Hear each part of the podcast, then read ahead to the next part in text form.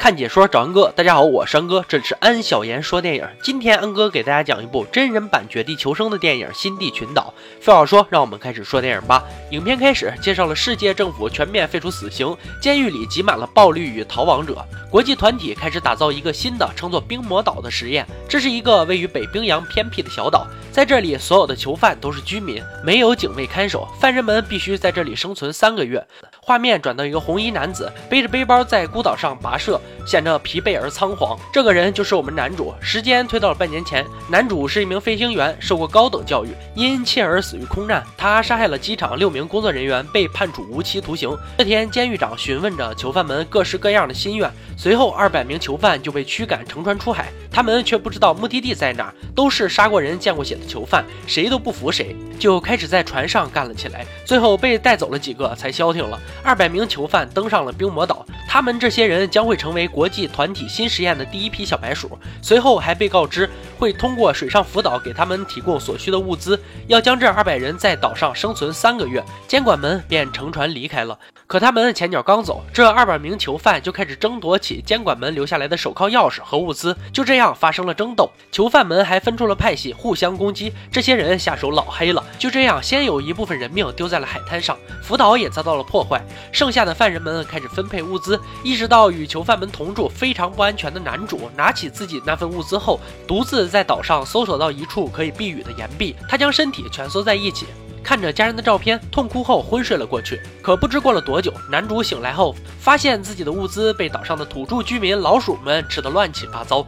又冷又湿的冰魔岛让男主决定先烧点热水。后来他又抓了一只海鸟，拔了毛之后开始烤鸟肉。就在这时，一名囚犯突然出现，他也告诉男主，囚犯们的食物和男主的一样，也被老鼠们啃得七零八落的。他用乞求的眼光恳求着男主能分给他一点鸟肉吃。虽说宁吃飞禽一口，不吃走兽半斤，再加上这种恶。恶劣的环境，但是男主还是善良的，还真的分给他了一点鸟肉。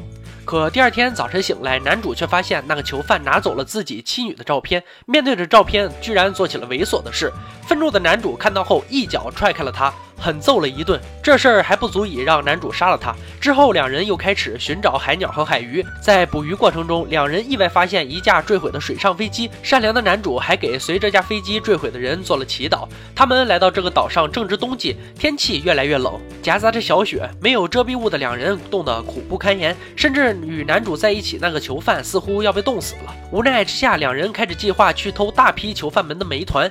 事实上，此时其他囚犯们已经分出了管理者。一边是京东红衣代表队领导者，一边是饿了么蓝衣代表队送餐者。一群强壮的红衣队圈养了蓝衣队，并以他们为食。男主在犯人们的煤堆附近晕倒了，正好被前来烤制人肉的囚犯们抓个正着。男主两人也被迫回归到囚犯的社会，成为待宰的食物之一。囚犯们一字排成长蛇队，讨论着那些被杀害的囚犯。最后，站在上面的黄毛囚犯敲起了锅底，排队的囚犯们赶紧回到屋里，只剩下最后一个人，他将成为被猎杀的对。象哪个地区和国家都是一样的，哪里有压迫，哪里就有反抗。这天，以男主为代表的蓝衣和以红衣为代表的小胖展开了谈判。男主用那架水上直升机能修好为条件，被小胖从栅栏里放了出来。随后，一行四人乘船去修飞机。可人数更多的蓝衣队放出来后，仍然不敢反抗，又被少数的红衣队吓了回去。男主从福岛返回后，谎称会有食物补给，煽动了管理者门起了内讧。原来的红衣头目小胖被杀，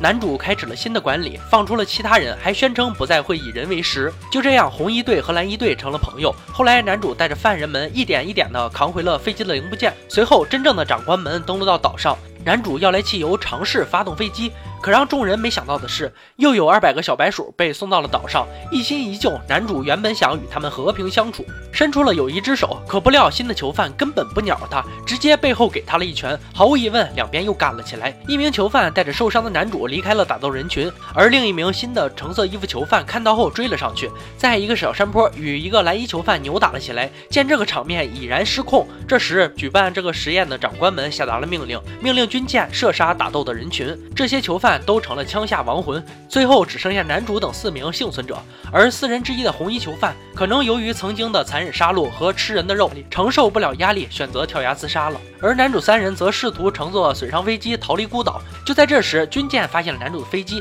军舰上人不可能让他们成功逃离的。这个实验如果被外人知道的话，一定会出现很大问题。军舰上的长官开始下令开枪击毁飞机，最终坐在后排的两名囚犯被军舰上的机枪打中身亡。登上小岛的将近四百名囚犯，最后只有男主一人求生成功。男主看着死去的战友们，用坚毅的眼神望向前方，大喊了一句：“老子是冠军，大吉大利，今晚吃鸡。”故事到这里就结束了。看完这部电影，让安哥回想起一句话。没有规矩不成方圆，确实如此。在这三个月的孤岛求生中，更多的人失去了理智，失去了人性，甚至出现了人吃人的行为。在这群人当中，男主不愿意参与杀戮，所以一开始就选择了离开。而有些人面对压迫，只是一味的服从和认命，从来没有想过反抗。就像蓝衣送餐队被放出来后，面对着比他们少几倍的红衣队，仍然不敢反抗，最终成为隐忍的羔羊。安哥想问一下大家，如果将你放到孤岛上生存半年，你将如何？成为最后的幸存者呢？你会选择吃人肉吗？电影是世界的一面镜子，看解说找安哥，我是安哥，欢迎大家订阅我的频道，每天都会有精彩解说更新。今天就说到这儿吧，我们下期再见。